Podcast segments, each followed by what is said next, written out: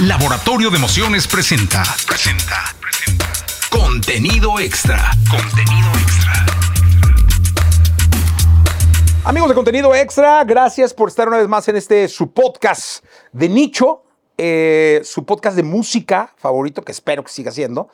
Y hoy le vamos a dar un eh, giro a, a nuestro invitado porque pues hemos venido hablando o hemos venido conversando con gente de televisión, hemos venido conversando con gente que se dedica al espectáculo, estuvo por aquí Jordi hace unos días, y ahora, eh, hace un rato que no platicamos con nadie de plataformas, creo que, es más, creo que hemos tenido pocos invitados de plataformas y específicamente nunca había venido nadie eh, con un peso y relevancia como nuestro invitado de hoy de YouTube. Así que está con nosotros Jorge Navarro, ¿cómo estás Jorge? Muy bien, muchísimas gracias por invitarme. Yo No, soy hombre. muy fan del podcast. ¿Sí, de veras? Sí, sí, sí. Entonces estar aquí está, está muy cool. Muchas gracias. Oye, cuéntale a la gente que nos está viendo, primero, ¿cuál es tu posición en YouTube? Sí, bueno, yo llevo toda eh, la relación con nuestros partners de música en México y en Colombia. Es decir, eh, disqueras, distribuidoras.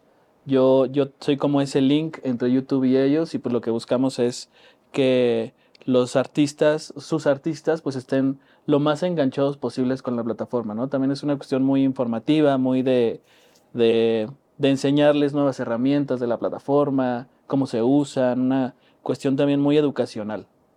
Oye, eh, ¿qué es YouTube para la música? Uy, YouTube, yo creo que es, es probablemente la plataforma más importante para la música, ¿no? Es, es, es una plataforma donde el usuario siempre tiene como ese primer approach hacia la música, ¿no? Me, refiero obviamente a los usuarios nuevos, ¿no? A los que ya eh, crecieron como digitalmente. Y también para el artista, ¿no? El artista creo que eh, cuando, cuando hace canciones y cuando empieza a producir en su casa y sale de su computadora su primer bounce de, de música, lo primero que hace es subirla a YouTube, ¿no? O lo primero que hacía antes, ¿no? Era como, hasta la fecha hay catálogos enteros de, de artistas que subieron eh, su música solamente a YouTube y que mucho tiempo después, o que aún no, está en otras plataformas. Entonces, pues es, es muy importante porque tenemos un catálogo que nadie más tiene por esta misma cuestión como de, de, de que lo haces tú mismo y de que tú mismo subes música, etcétera.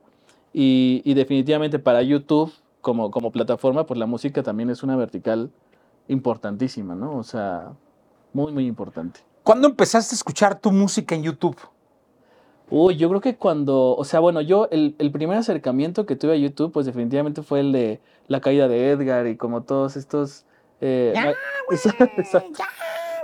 Sí, como que creo que fue desde el lado más cómico, ¿no? Eh, ese, ese acercamiento.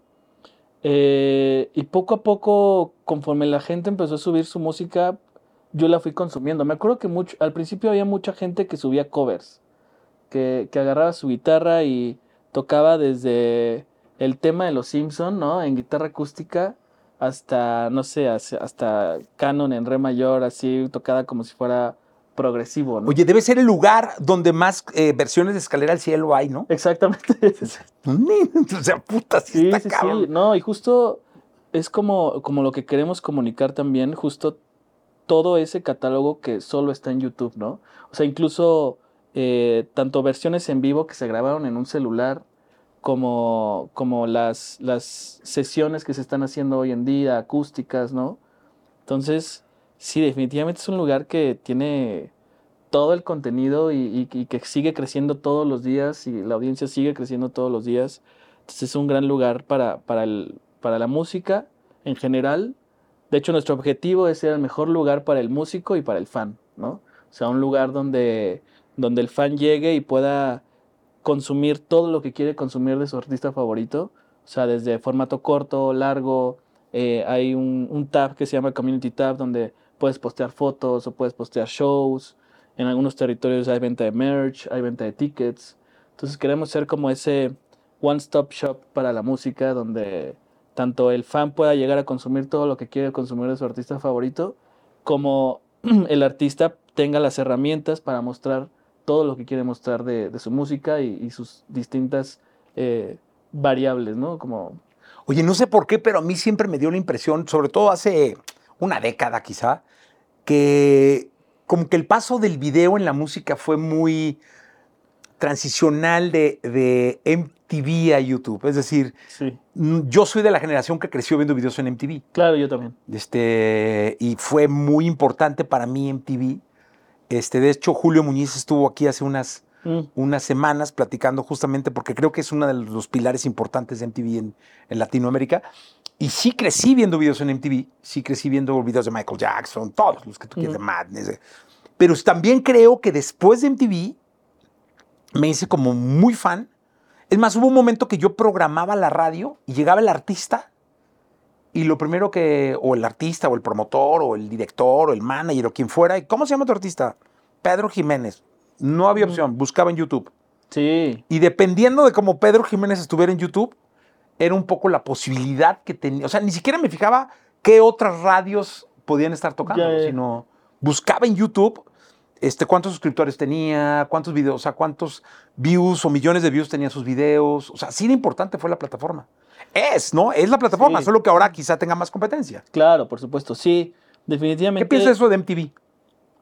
Pues creo que sí también eh, el formato de, de video, creo que sí fue como una transición que creo que no fue tan abrupta como el, el- la, la transición que hubo del CD a la, al- a la música digital, ¿no? claro. O sea, como que de alguna manera eh, fue un formato que, que el, artista adoptó porque además era mucho más fácil, ¿no? Era mucho más fácil tener esa voz.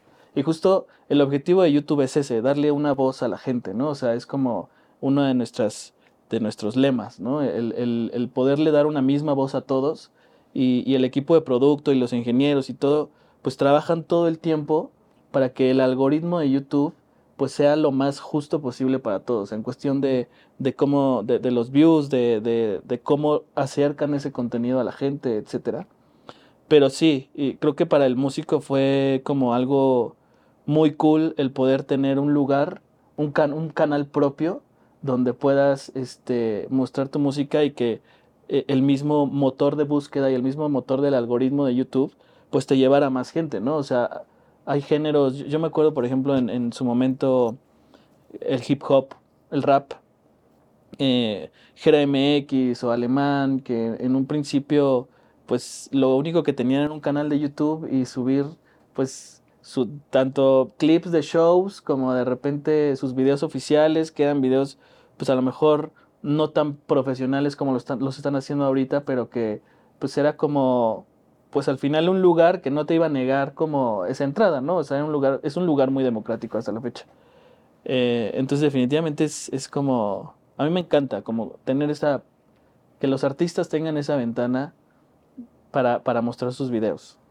Oye, e- es que es bien chistoso porque es una sola palabra, pero creo que no es lo mismo porque yo no sé si el algoritmo de Spotify sea igual al algoritmo de YouTube o igual al algoritmo de TikTok o igual a, o sea, ¿qué pedo con los algoritmos, cabrón? Tú trabajas entre algoritmos.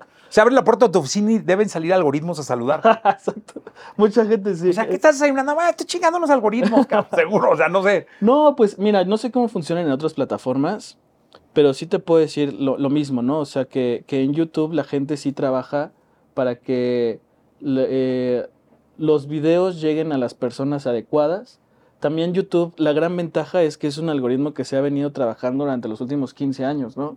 Entonces, eh, hay mucha gente que, que definitivamente le encanta el algoritmo de YouTube porque lo conoce desde hace 15 años a esta persona, ¿no? Entonces, si ponen play a cualquier video, saben que el video que va a seguir después es algo que les va a gustar. O incluso ya sea descubrir o, o un hit que, que seguramente escucharon en algún momento y que dices, ay, hace mucho no escuchar esta canción, qué cool, qué cool que me la ponga el algoritmo de YouTube. Y así es un poco como funciona, ¿no? O sea, tiene mucho que ver el, el comportamiento del usuario, cómo te comportas tú como consumidor, este, y, y, pues lo que se busca es justo que el, que el contenido que te estemos mostrando, que te esté mostrando YouTube, pues sea el contenido que más te guste. Oye, a mí me, me latió muchísimo, me hice súper fan de YouTube Music porque empe- empecé a encontrar que en YouTube había versiones de rolas que no estaban en ningún lado, que luego yo las podía solo escuchar en YouTube Music. Exacto. Es decir, eh, por ejemplo, un especial que hizo creo que en Barcelona o no sé dónde hizo Danny Martin, que, que a mí me, encant- me encantó el canto loco y luego la música de Danny Martin, con, y, y sale Robin Williams cantando con él la canción de Feel.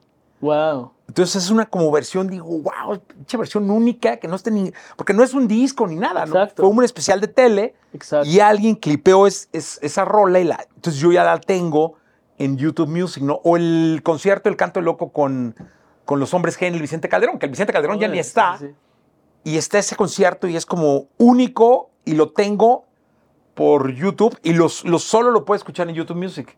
Entonces, Sí. como que eso no pasa en otras plataformas, ¿no? Exacto, también por ahí hay uno de, de Fito Páez, el de no sé si es Baires o Madrid, que hay una versión de Contigo que solo está en, en YouTube porque como que no sé qué problema hubo que se la quitaron de todas las plataformas, ¿no? Y solo está esa versión en vivo. Y sí, Oye, el clasicazazo del triste en la OTI. ah, por ejemplo, de José José, cabrón, que es, es una, es un momento muy importante para la música en español, ¿eh? O sea, ese es Sí. un momento muy importante. Y ese clip solo está en YouTube. Y solo lo puedes escuchar en YouTube. O sea, yo en el coche la chica escucho YouTube Music. sí, sí, sí. Y a veces que anda uno así, ya sabes, este, ansioso de algarabía, Sí. pues pone uno el triste, ¿no? Y además, es- o sea, a mí me ha tocado en, en varias fiestas que se pone. O sea, que se pone YouTube y que se pone esa canción, esa versión. no, no, es que es- Porque sí llega un momento de la fiesta en la que te puedes poner emotivo y, y buscas ese tipo de versiones, ¿no? O todo, o sea, están todas las versiones también de del Bellas Artes de Juan Gabriel. Juan Gabriel, claro. Este, que sí, también están en audio en plataformas, pero bueno, ahí tienes como esta magia de, del ver el concierto. Y es un, es un audio más crudón, o sea, no, no, quizá no esté espacial, Claro. más, pero es- la crudeza del, del video lo hace muy especial. Sí, exacto. Sí, es justo. Y haces tu lista, yo tengo mis listas de, de- de mis Sí, playlists en, exacto. en YouTube Music con mis videos, que son como los videos. Sí, que- y el playlisting eh, creado por usuarios también es una gran fuente de, de visualizaciones para los artistas. ¿eh? O sea, nosotros lo vemos en las métricas y las playlists, o cualquier artista te lo puede decir que ve, no sé, de el tráfico de su último video, muchos vienen de playlists que hacen los usuarios dentro de YouTube. Entonces, es como justo parte del ecosistema, parte de todos los, los formatos que hay dentro de YouTube. Justo e- este año como que mencionamos mucho el multiformato, ¿no? Porque somos la única plataforma que tiene todos los formatos dentro del mismo lugar.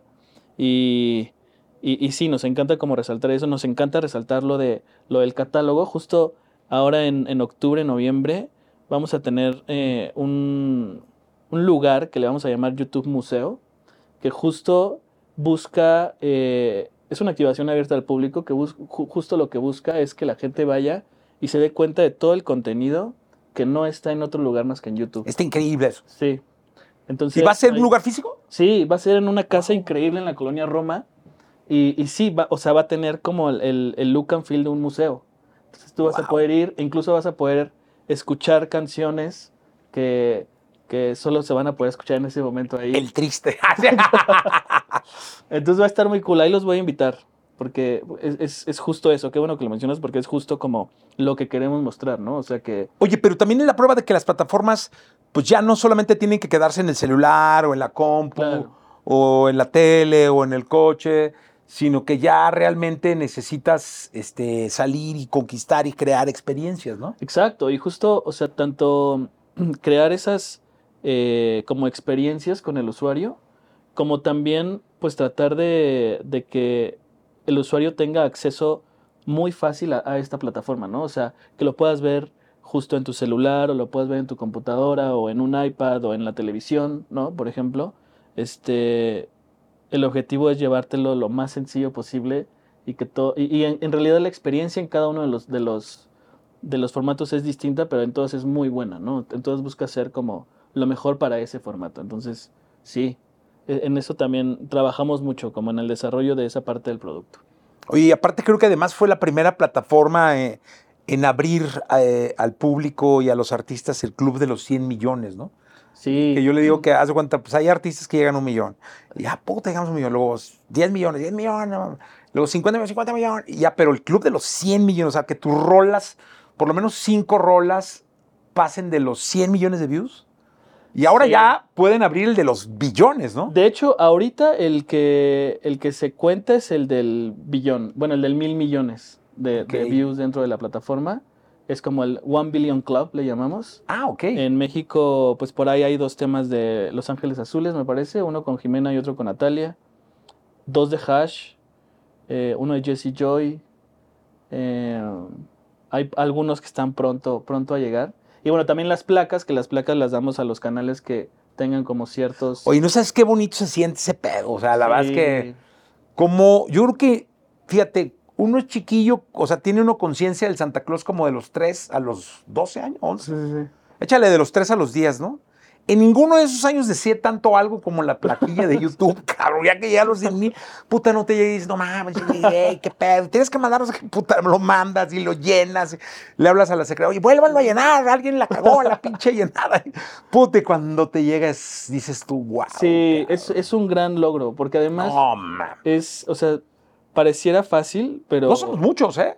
Exacto. ¿O sí somos muchos? No, no, no. O sea, bueno, hay, hay distintos. No, pues si no para ir por la del millón, La del- No, no es cierto. Hay las placas, obviamente, la de 100 mil, la del millón y la de 10 millones. Y pues, obviamente, ¿Quién tiene de 10 millones aquí en México? aquí en México tiene Cristian Nodal, Ay, tiene el cártel de Santa, Fue el babo. tiene. Bueno, acaba todos. de llegar Santa Fe Clan también. Órale. eh, y sí, es una placa increíble porque es una placa como de, de diamante, es, es el, el, el aguardo. Pero fíjense el pedo, ¿eh? Puro vato bien guapo de a madre, o sea. no es cierto. Exacto. Pero sí, esos, creo que deben de haber algunos otros más, pero muy pocos. O sea, sí, los 10 millones es algo que, que cuesta trabajo. Y de hecho, por ejemplo, no da, o sea, los tres que te mencioné no tienen mucho que lo lograron. Tiene relativamente, yo creo que un año, un, un- un rango de un año más o menos. Oye, estaría increíble que hicieran un concierto con los artistas del Club del Billón, ¿no? Sí, estaría increíble. Y fíjate que es algo Estaría que, espectacular, cabrón. que como que hay muchos artistas que nos piden eso. De hecho, en algún momento nos tocó, eh, me tocó conocer a Bizarrap, por ejemplo, hace poco, y él hablaba de que sí, de que la placa, él también tiene placa de 10 millones. Poco habla ese vato. Exacto, No mames, yo no me pensé que nomás mezclaba, exacto. Y este, y súper chido porque él nos decía que, de hecho, hasta guardó la placa porque nos dijo, no, es que se me empolvaba mucho y como que me encantó, entonces nada más de repente la saco, ¿no? Pero ¿La este, del billón? La de, no, la, la placa de los 10 millones. De los 10 de millones. Ok. Y también nos decía eso, como de, oye, pero ¿cuándo van a hacer como un festival? Estaría increíble. Y- sí, estaría increíble. La verdad es que sí. Pues nos encantaría la idea, pero, pero nos encanta la idea más bien. Pero eh, se vuelve como complicado cómo invitar a los artistas, ¿no? Puede ser como... Ah, pues, ya, pues, si eres del Club del Billón, todo el mundo va. Exacto. No, ma, ¿quién no va a ir?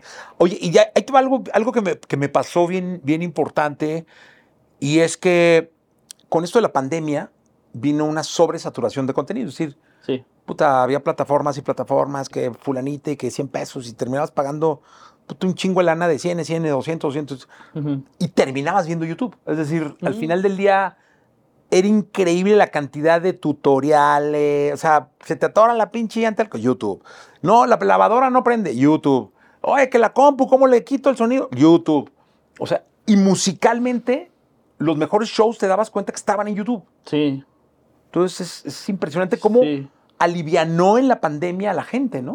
Y también eh, la gente empezó a usar más YouTube en, en su televisión también, ¿no? Porque como que la percepción de... Yo soy abuelo y ahí la veo, cabrón, con mi nieta. Sí, sí, ¿no? Pues está- y, y justo también como que lo que queremos cambiar es eso, ¿no? Que, que YouTube, el tener... Es una plataforma de abuelitos. No, no es cierto. No, eh, o sea, el, pa- el pagar... puta, cómo nos ayuda a los abuelitos, cabrón, de YouTube Sí, Kids. no, es- sí. No, y es una plataforma que también funciona mucho en, en muchos géneros locales, ¿no? O sea, por ejemplo, la música mexicana crece mucho en YouTube porque, porque es como muy fácil tener acceso a la música, ¿no? O sea, es bajar la aplicación y, y ponerle play, tal cual, ¿no? O sea, mucho, o sea, sí, es tal cual. Entonces, este, sí. Y, y también lo que queremos es como, al, al hablar de lo de cambiar la percepción, eh, que mucha gente cree que el tener, por ejemplo, YouTube Premium es solamente no tener ads dentro de YouTube.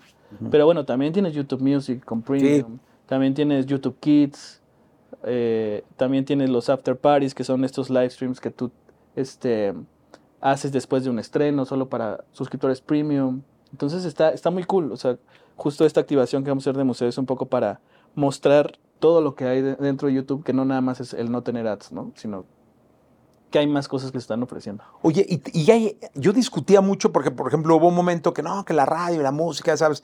Surgieron las plataformas de música, o sea, Sí. no específicamente YouTube, sino las plataformas de música. Y lo primero, no, ya vale madre la radio y es que los podcasts, ya sabes, ¿no? Ujú. Como en su momento ya vale madre la tele o ya vale madre. pues, y la verdad es que en la radio nunca sentimos ni siquiera, Sí. o sea, la radio sigue siendo la radio. Eh, tomamos como aliados a, a- a- los- a las plataformas digitales, al entorno digital, pero yo discutía mucho con Ujú. la gente interna que se veía amenazada con la llegada de las plataformas y yo les decía es que todos suponemos que todo mundo tiene para pagar feria mensual de las plataformas. Pero no, cabrón. O sea, la verdad incluso, es que incluso acceso a internet, ¿no? O sea, incluso acceso a datos. exacto. Porque mucha gente va y le pone 20 veritos, 20 varitos, 30 varitos, el, el sin límite 200, y se la lleva un mes o hasta que dé, cabrón, ¿no? Y se andan conectando donde en la chamba o donde pueden. Y la neta es que la gran mayoría de gente, y te digo en mi casa, por ejemplo, en mi cantón, oyen música en YouTube. O sea, Claro. ponen el video y oyen la música, cabrón. Este.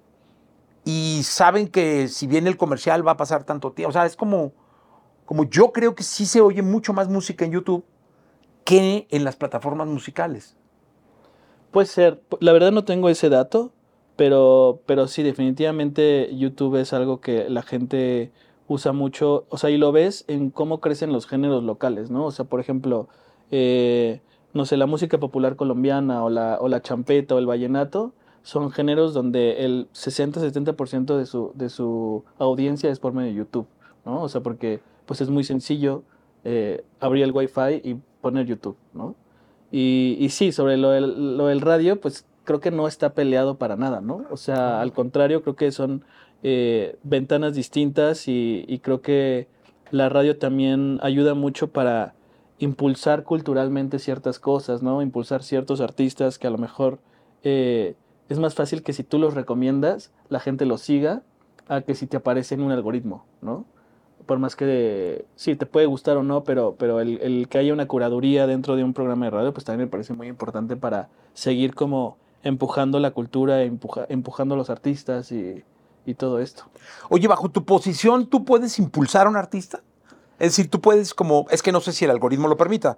Y, El algoritmo no, o sea, organi o sea, nosotros no podemos impulsar nada, eh, digamos, por medio del algoritmo. El algoritmo es completamente orgánico y, y de hecho es lo que busca YouTube, ¿no? Que, que, que todos tengan la misma voz y que todos tengan la misma oportunidad de crecer.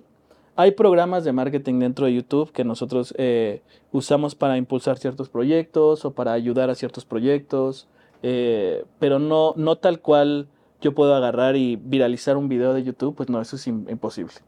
Es más bien, eh, pues ayudarlos incluso con asesorías, ¿no? A final de cuentas, el poder que tiene YouTube está en la información que nosotros les damos y está en, el, en las buenas prácticas y en decirles cómo hacer las cosas dentro de YouTube, porque a final de cuentas, YouTube es una plataforma que si la usas bien, eh, vas a tener resultados, ¿no? O sea, si tú eres constante, usas todo el ecosistema, eh, usas Shorts, por ejemplo, Shorts ahorita es nuestra herramienta de descubrimiento, donde mucha gente está llegando a, canales nuevos a, a suscribirse gracias a Shorts, porque se les hace, es mucho más sencillo y, y quieren como consumir ese tipo de contenido. Entonces, este, pues si usas todo el ecosistema, es mucho más sencillo que, que los, que los canales sigan creciendo. Y al final nuestra función es esa, ¿no? Como llegar con, con nuestros partners y, y hablarles de cuáles son las buenas prácticas para que los canales de sus artistas sigan creciendo, ¿no? Que es el objetivo de todos. Oye, fíjate que hace unos, eh, escuchaba al experiencia español Felipe González, Ujú. tipo de más de 80 años, lucidísimo, que decía que estamos, estamos, en, estamos en medio de la revolución tecnológica, ¿no? Entonces él decía, no se equivoquen, cabrón. Los algoritmos son alimentados por los usos y las costumbres de ustedes. Es Claro. decir, nosotros alimentamos a los algoritmos. Todo ese pedo de la data son ustedes, o sea, somos nosotros los que le estamos dando de comer eh, con, con nuestros datos, nuestro comportamiento, nuestros usos, nuestras costumbres al algoritmo, cabrón. Y sí creo que es así, ¿no? Claro, 100%. Y, y a mí, me, a mí yo, yo de repente he sido testigo de algunos casos donde justo artistas saben leer esa data o los equipos de los artistas saben leer esa data y crean contenido alrededor de eso, ¿no? O sea, por ejemplo, hace poco eh, con esta canción de, de Michelle Maciel con Eden Muñoz, que se llama CCC, ellos de- eh, sacaron la canción, le fue increíble y detectaron que justo un short estaba teniendo un gran performance dentro de YouTube y era un short de una pareja que, que, bueno, que son creadores dentro de shorts y que les va increíble y usaron esa canción como de fondo para, para hacer un short y ese short se volvió súper viral. Entonces, como que empezaron a darse cuenta de que mucho, mucho tráfico de la canción venía de ese short. Y ellos lo que hicieron fue crear un videoclip, un lyric video, con ellos saliendo en el lyric video. Y bueno, la canción la volvieron a sacar con este lyric video, con ellos ya estando ahí, actuando. Y volvió a ser top 1. Y, y justo como que Es hay una un- gran lectura. Sí. Sí, sí, sí, sí. sí. es, es darte cuenta de dónde está viniendo tu tráfico, por qué, cómo se está comportando, cómo se está comportando el usuario que te sigue. Entonces, sí, o sea, definitivamente el, el- el saber leer la información, eh, el saber leer las métricas, el YouTube al final es una plataforma que justo te da eso también, ¿no? O sea, como muchos números y mucha data que tú puedes usar a tu favor.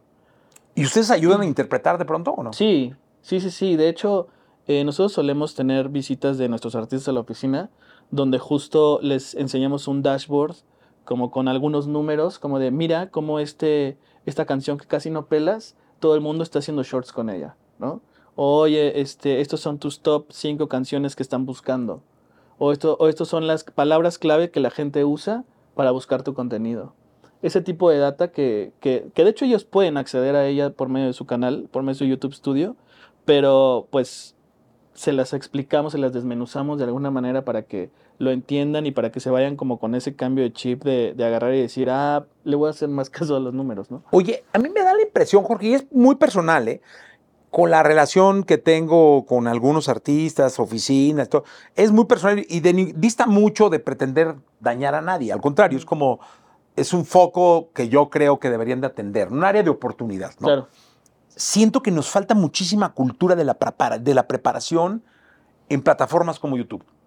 Es decir, como que no todos los artistas o no todas las oficinas están conscientes y se van por la pautita fácil. Claro. Este, o se van como por, ah, voy a invertir esta lanita aquí, chingue a su madre, y ahí como salga. No sé, y no recurren a esto que nos estás diciendo que tiene la plataforma, que son los cursos o, o los seminarios. Sí, definitivamente. O sea, es una, sí, es una labor eh, ardua la que nosotros hacemos eh, de justo hacer workshops con muchos artistas. Por ejemplo, hace poco hicimos uno en Mazatlán, que pues donde invitamos a, mucha escena del regional mexicano y, y dimos como estas pláticas y lo entienden muy diferente y cuando ya nosotros se los decimos como que dicen, bueno, va, ok.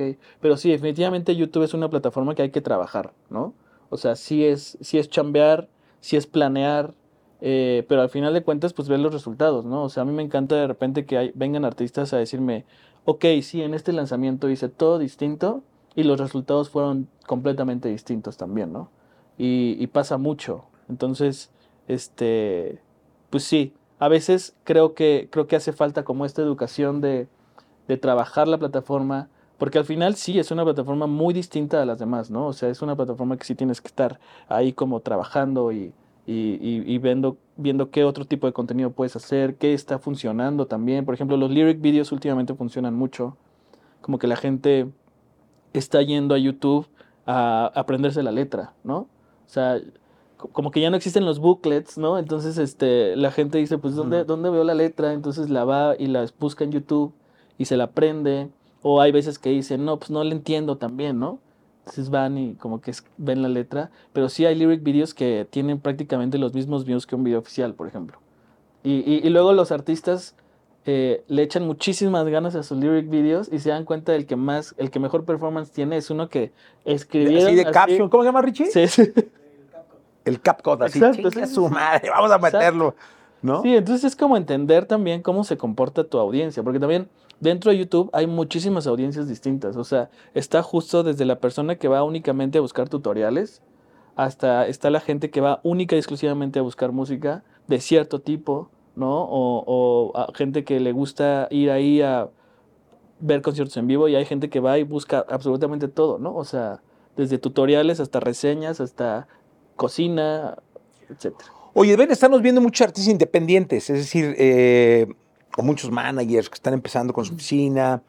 Eh, tú me comentabas que atendías a los labels. Sí. Pero ¿qué pasa con ellos, con los artistas que dicen, ching, yo estoy empezando, cabrón, no tengo ni, ni agregadora digital, ¿o qué? ¿O cómo También, hago?" o sea, además de ver a las disqueras, yo también llevo a, a- a algo- varias distribuidoras dentro de México y también a sellos independientes. Para nosotros, eh, eh, la música independiente es muy importante también. Tratamos de, de también ayudarlos en lo más posible. Bueno, hoy en día... Pues los grandes artistas son de música independiente. Son independientes, exacto. Punto. Exacto. Entonces, sí, definitivamente, para nada lo descuidamos, ¿no? O sea, Oye, que hace 10 años era impensable, ¿verdad? qué locura, sí. Que tú dijeras, no manches, que el, el artista mexicano más importante global, este, Es independiente. sí, independiente, dices, no, ¿cómo? Eso es imposible. Pues ya pasó, cabrón. Sí, sí, sí. Sí. Era algo que como que todo el mundo ya eh, quería que pasara, ¿no? Como la, la- obviamente la escena independiente. Y siento que pasó de repente, ¿no? O sea, como que yo no lo vi venir a que fuera tan rápido, sinceramente. Pero me encanta, obviamente, ¿no? Me encanta que, que la música mexicana esté en los charts globales y en los charts en Estados Unidos. Y, y que hay artistas independientes que estén mostrando que se pueden eh, trabajar bien las cosas con buena planeación y haciendo buenas canciones al final, ¿no? Oye, qué tan importante, este, porque yo he escuchado mucha gente que la usa todo el tiempo y he escuchado mucha gente que, que dice, Nel, o sea, eso es muy malo. Eh, yo la he usado, yo, yo creo que soy quien, soy un convencido que mientras se sepa usar y tengas la ocasión y la dirijas bien, la pauta no es mala. No, Pero claro. hay quien la sataniza, o sea, que dice, no, es que si pagas una vez ya, la- el algoritmo te va a castigar y va a querer Sí. siempre feria. O hay quien dice, Nel, este, sin pauta no logras nada. Entonces, ¿tú qué opinas de, de este asunto de, de que la- los músicos, las- los artistas, de pronto puedan en, ci- en cierto momento a cierto video meterle pautita o van, voy a ir a tocar a tal lado, pues voy a meter mi videíto en ese lugar, un poco para que la banda de... No sé, No, pues yo creo que la pauta, como cualquier publicidad, funciona, ¿no? Eh, es un mito eso de que el algoritmo de YouTube te castigue. Eh, definitivamente, eso no pasa, al contrario, o sea, no, no tendría sentido que fuera así. Eh, y obviamente, como también cualquier publicidad, pues hay que hacerla eh, estratégicamente y, con, y, y- con cierta planeación y como, o sea, al final, no sé, o sea, si soy un artista completamente emer- emergente, que es mi segundo video, el primero tuve, no sé, 5000 views y a este le invierto toda la lana del mundo y le meto para que tenga 10 millones de views, pues no sé, o sea, ¿cuáles son las expectativas de hacer eso, no? O sea, sí, no, no hay una planeación, Exacto. no hay un plan y, de y- nada. y el es- hecho de tener views, pues tampoco significa que, que te van a llamar a un festival o que, o que ¿sabes? O sea, Porque también debe ir correlacionado con tu cantidad de suscriptores, con el ritmo de tus demás de tu demás obra y todo ese rollo, exactamente, ¿no? sí, es tal cual. La como si pauta se nota, ¿no? O sea, Claro. tienes puros pinches videos de 500 views y aparece uno de un millón. No mames. Sí, porque por lo regular cuando se hace viral un video que puede pasar, ¿no? O sea, que tengan, no sé, 10 mil views y de repente en el siguiente tengan, no sé, 3 millones, pues permea en los demás también, ¿no? Sí, se sube todo el catálogo. Exacto, exactamente. Pero sí, es como si, como si, pues, un artista pusiera espectaculares por toda la ciudad con su segunda canción, pues, ¿qué es lo que quieres lograr con eso, no? O sea, ¿hacia dónde va esa estrategia de, de pautar, no? Creo que no sería lo más inteligente, a lo mejor, pero, pero definitivamente la pauta funciona y, y sí hay muchos mitos alrededor de eso, pero, pero funciona. Y, y yo creo que bien hecha, eh, hay, también muchos equipos que ya están certificados en Google Ads, todo esto, para, para lograr buenos resultados y creo que definitivamente sirve y, y está bien.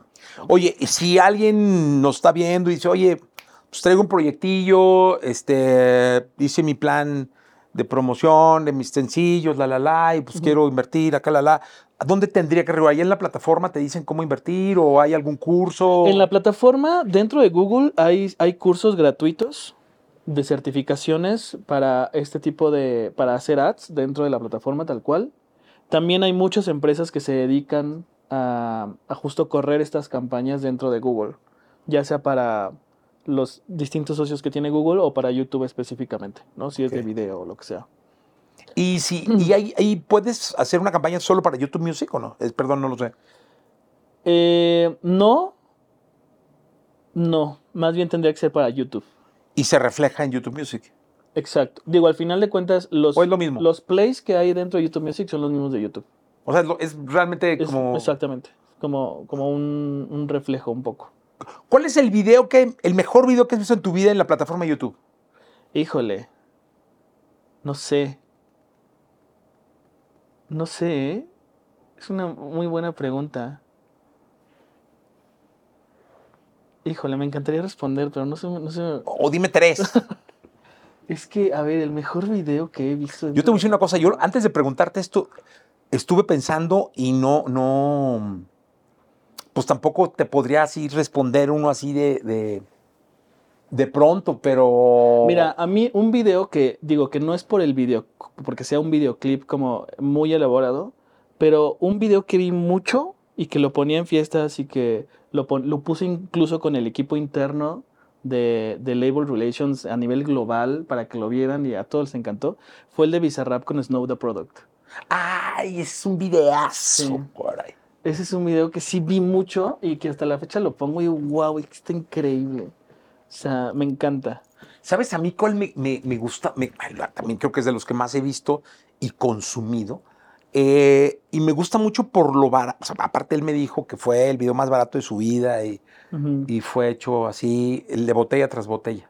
Ah, De claro. Jera y de, y, de, y de Nodal, que creo que Sí. fue así, creo que costó tres pesos. Y, y fue una. Entiendo que fue una locura el video. Sí, sí, sí. Entonces, este, ese, y un de YouTube, de YouTube, nada más que no me acuerdo cómo se llama la rola, pero hay un video que me gustaba mucho, que me gusta mucho, de la rola esta que hizo Ricky Martin, Yandel y J-Lo.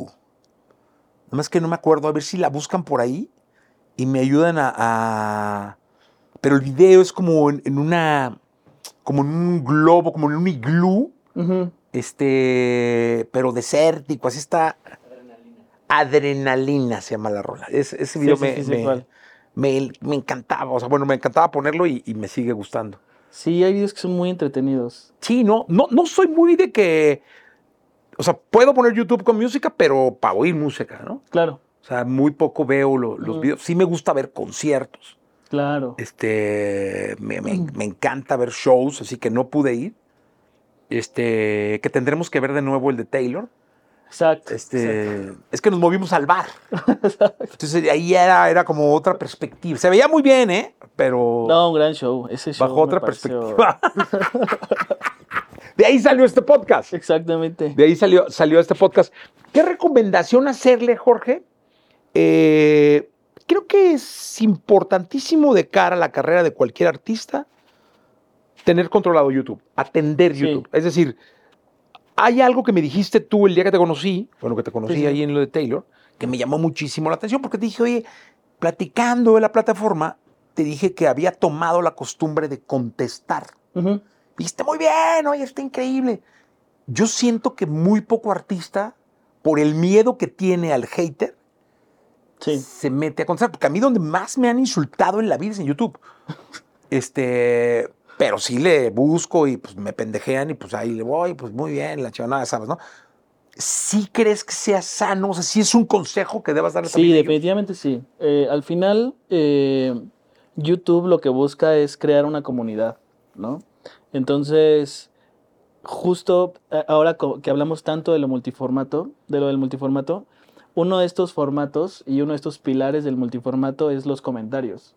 Y justo cuando analizamos los canales nos damos cuenta que, que es la vertical, el pilar que más descuidan los artistas, ¿no? O sea, que, que no likean cosas o que no pinean un comentario que les gustó. Y es algo real- realmente muy sencillo en 10 minutos a la semana. Ir, eh, ir a tu último video, ponerle like a los que más te gusten, contestar un par, porque sí creas como un sentido de comunidad. De, ah, ¿Sabes qué, qué hago yo? Y es un buen consejo. Váyanse a su YouTube Studio y me voy a comentarios Exacto. y ahí vienen todos los comentarios. Y vienen del último, o sea, del más reciente al, al más viejito. Entonces ahí te vas, ya vas viendo, pues güey me pendejo. Este, no, pues este está poca madre, pum, pum, pum, o le vas dando like, o gracias por ver el video. Sí. O sea, algunos te contestan, pero bueno, yo así lo hago, ¿no? O Porque incluso ir, ir a, a otros, eh, a otros videos donde tú salgas, por ejemplo. A eso no lo he hecho nunca. Y agarrar y comentar, y ay, muchas gracias por, por invitarme, ¿no? O, o lo que sea. O, o- o que alguien subió una entrevista tuya, así de, ah, Ah, qué ¿sabes que lo voy a hacer con los de EXA, no? Sí, Eso sí lo voy a hacer. estuvo esa entrevista. Ese está bueno. Como que la gente dice, ah, o sea, sí hay una comunidad, o sea, sí hay como un ecosistema de gente que está conviviendo. Pero sí o no, la neta es que no muchos artistas lo hacen. No, Mucho por el miedo al hater, o sea, al, al- al que le peguen. pues mira, me, yo me ha, me ha tocado que incluso me manden bajar canciones. Es decir, este, oh, en esta canción me están pegando mucho. La bajan y pues sin ni pedo, ¿no? La Pues sí. No digo nombres, pues la bajamos. Ustedes ya se van a dar cuenta de quién hemos bajado rolas, ¿no? Este. Pero sí creo que le tiene mucho miedo el artista por el ego, qué sé yo, al rollo del hate, ¿no? pues es que definitivamente todo lo que sea hate en redes sociales es muy duro, ¿no? Muy duro. Sobre todo cuando los artistas están empezando y quizás como que eh, empiezan a recibir los primeros golpes, pues definitivamente es algo que dices, yo no quiero saber nada de esto, ¿no? O sea, eh, el otro día no me acuerdo qué artista nos estaba platicando que hay veces que sube cosas y apaga la computadora y apaga su celular y dice, a ver qué pasa, ¿no? O sea, y ya después van y medio ven, pero sí, sí es... Ahora, yo estando en juntas con artistas en, en la oficina donde hablamos de esto, me doy cuenta que también muchos simplemente es porque lo descuidan, porque dicen, claro, sí es cierto, no me acordaba, ¿no? O sea, porque al final creo que, que, que la música también, pues como que tiene esta parte noble donde la gente suele ser buena onda, ¿no? Entonces, Oye, y no te quita nada. Yo, yo Sí. digo, insisto, lo hago muy rápido, lo hago en el YouTube Studio. Y de hecho, este, lo hago con todas las redes, ¿no? Con las Claro. distintas plataformas. Este, pero en YouTube sí tengo un correo por cada comentario, por cada. Y ahí me voy viendo la cantidad de correos que llegan y ya sé cuánto tengo que ir contestando. Pero es una buena práctica. Yo creo que los artistas deberían de. Digo, finalmente siempre vas a encontrar un güey que no te quiera, ¿no? Claro, por supuesto. Sí, bueno, y, y- y, pues la- los artistas, eh, digo, para nada está bien que pase, ¿no? Pero... No, no, no. Y menos con el anonimato que pasa, porque Sí. a veces te dan unas insultadas, te vas al perfil y pues no hay ni foto, ni pinche nombre raro, así, o escrito en árabe, cabrón, ni los tacos has probado árabes, va, y estás ahí. Sí, sí, sí. Pero pues así es, ¿no? Hay que aguantar vara. Exactamente. Y, y entonces sí, sí, muy recomendado hacerlo, muy recomendado, digo, como para los nuevos artistas y eso, que sí construyan una comunidad dentro de YouTube, ¿no? O sea, YouTube, creo que al principio hablamos un poco de eso, YouTube te da un, una, como un reflejo muy real de lo que está pasando en la calle con tu proyecto. O sea, los números que están en YouTube, justo porque la misma plataforma lo busca así, es un reflejo muy real de lo que pasa, ¿no? O sea, los suscriptores son gente que realmente le dio clic, que dijo, yo quiero saber más de ti, ¿no? Y aún así, más del, no sé, 60% de la gente que llega a un videoclip no es suscriptor de ese artista. Eh, lo vemos también, los artistas lo ven en sus métricas, ¿no? Que, que no suelen ser suscriptores, pero los suscriptores, los views, eh, los demográficos que te arroja la plataforma, todo es un reflejo muy real de lo que está pasando con el proyecto en la calle. Entonces, construir una audiencia dentro de YouTube creo que es muy, muy importante y, y en realidad es una solo cuestión de, pues de darle la importancia y de, y de crear una estrategia y una planeación y darle como su tiempo, que muchas veces ni siquiera es tanto, ¿sabes? O sea, muchas veces si tú planeas bien tu estrategia, pues a lo mejor no te gastas tanto tiempo en crear contenido para YouTube, que al final de cuentas sí te va a ayudar y sí te va a redituar en, en crear una comunidad ahí y en crecer y, y que y a final de cuentas nosotros incluso como YouTube lo que, que creemos pues es que construyas una carrera dentro de la plataforma y que y que vayan y que compren tus tickets, ¿no? Y que compren y que vayan a tus shows, porque eso es de, de donde a final de cuentas si eso pasa, o sea, que es el último paso es porque pues ya en YouTube ya hiciste todo lo que debiste haber hecho, ¿no? Oye, a ver, viene la, la- la- el momento que muchos esperaban. Vamos a hablar de la monetización en YouTube. Yo empezaría preguntándote, ¿un artista puede vivir de la monetización de YouTube? Sí, claro. Sin duda. ¿Cómo? Bueno, YouTube monetiza eh, todo el contenido que hay dentro de su plataforma, ¿no? este, lo, lo monetiza obviamente a través de ads y tú monetizas, digo, hay muchas variables de monetización, ¿no? O sea, depende mucho si tú estás en, en México o en Estados Unidos, etcétera, ¿no? Pero la forma más fácil para un músico de monetizar es que sea parte justo de una distribuidora o de una agregadora que, que justo les administren toda la monetización que pueden llegar a tener dentro de YouTube, porque estas empresas ya son partners de YouTube desde hace muchos años, ¿no? Yeah. Entonces, eh, definitivamente no es fácil y, y no estoy diciendo que, que, que sea muy sencillo el poder llegar a vivir de la música, no nada más de YouTube, de la música per se, ¿no? Este, pero por supuesto que hay, hay, hay, hay mucha gente que puede llegar a vivir de YouTube. De hecho, el objetivo de YouTube para 2025 es que nosotros seamos la, la mayor fuerte de revenue para cualquier artista a nivel mundial. Entonces, este, pues ahí vamos, justo trabajando en muchas herramientas y en, y en muchas cosas para que el artista tenga lo suficiente para mostrar dentro de su canal y le dé para, para que nosotros seamos fuente de revenue número uno. Oye, y que te voy a decir una cosa, o sea, todo se trabaja.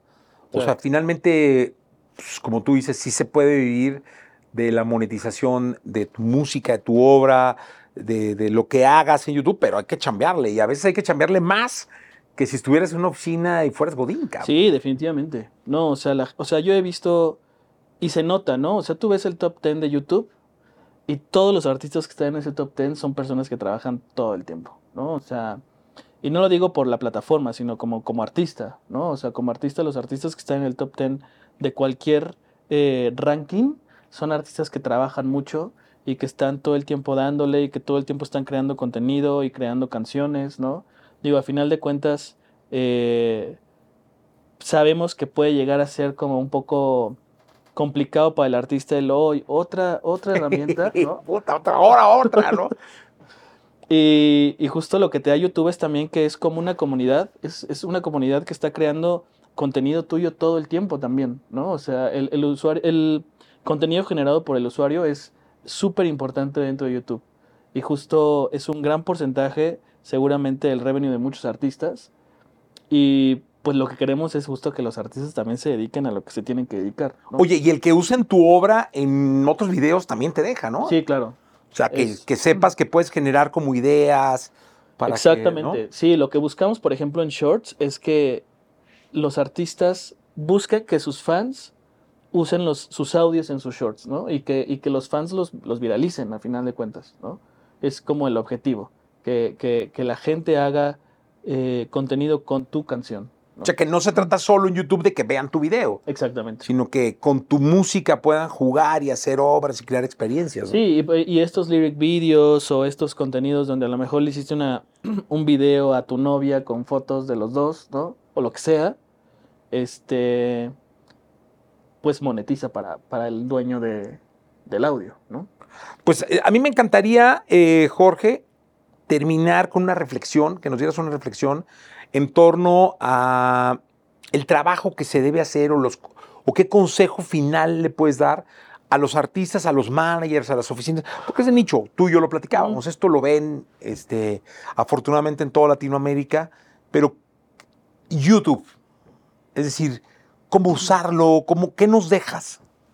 Pues creo que eso, ¿no? O sea, el, el abrir un canal de YouTube es, es muy fácil. Este, las herramientas están muy al alcance. Eh, está, hay un blog que se llama tal cual eh, artist.youtube.com, donde hay muchos recursos que los artistas pueden llegar a y, de los que se pueden aprender muchísimas cosas en cuestión de monetización, de analíticas, de cómo publicar un short, de todo. O sea, todo el contenido está ahí. Entonces, eh, el poder de YouTube está en la información y el poder de YouTube está en que esa información la usen a su favor para crecer sus canales. Entonces es cuestión de trabajarlo, de que hagan una buena planeación y una buena estrategia y, y, pues lo demás tiene que salir solo. Seguro. ¿Nos puedes repetir el, el- Vamos a poner el link, ¿no? Para que Sí, es artists.youtube.com. lo ponemos en los comentarios, Sí. eh, Oscarito, para que le den clic y puedan entrar directamente. Gracias, Jorge, por estar No, acá. muchas gracias. Nos vemos en YouTube. Nos vemos en YouTube. Listo, ya está. Gracias. Hasta la próxima. Laboratorio de Emociones presentó. Presentó. Contenido extra. Contenido extra.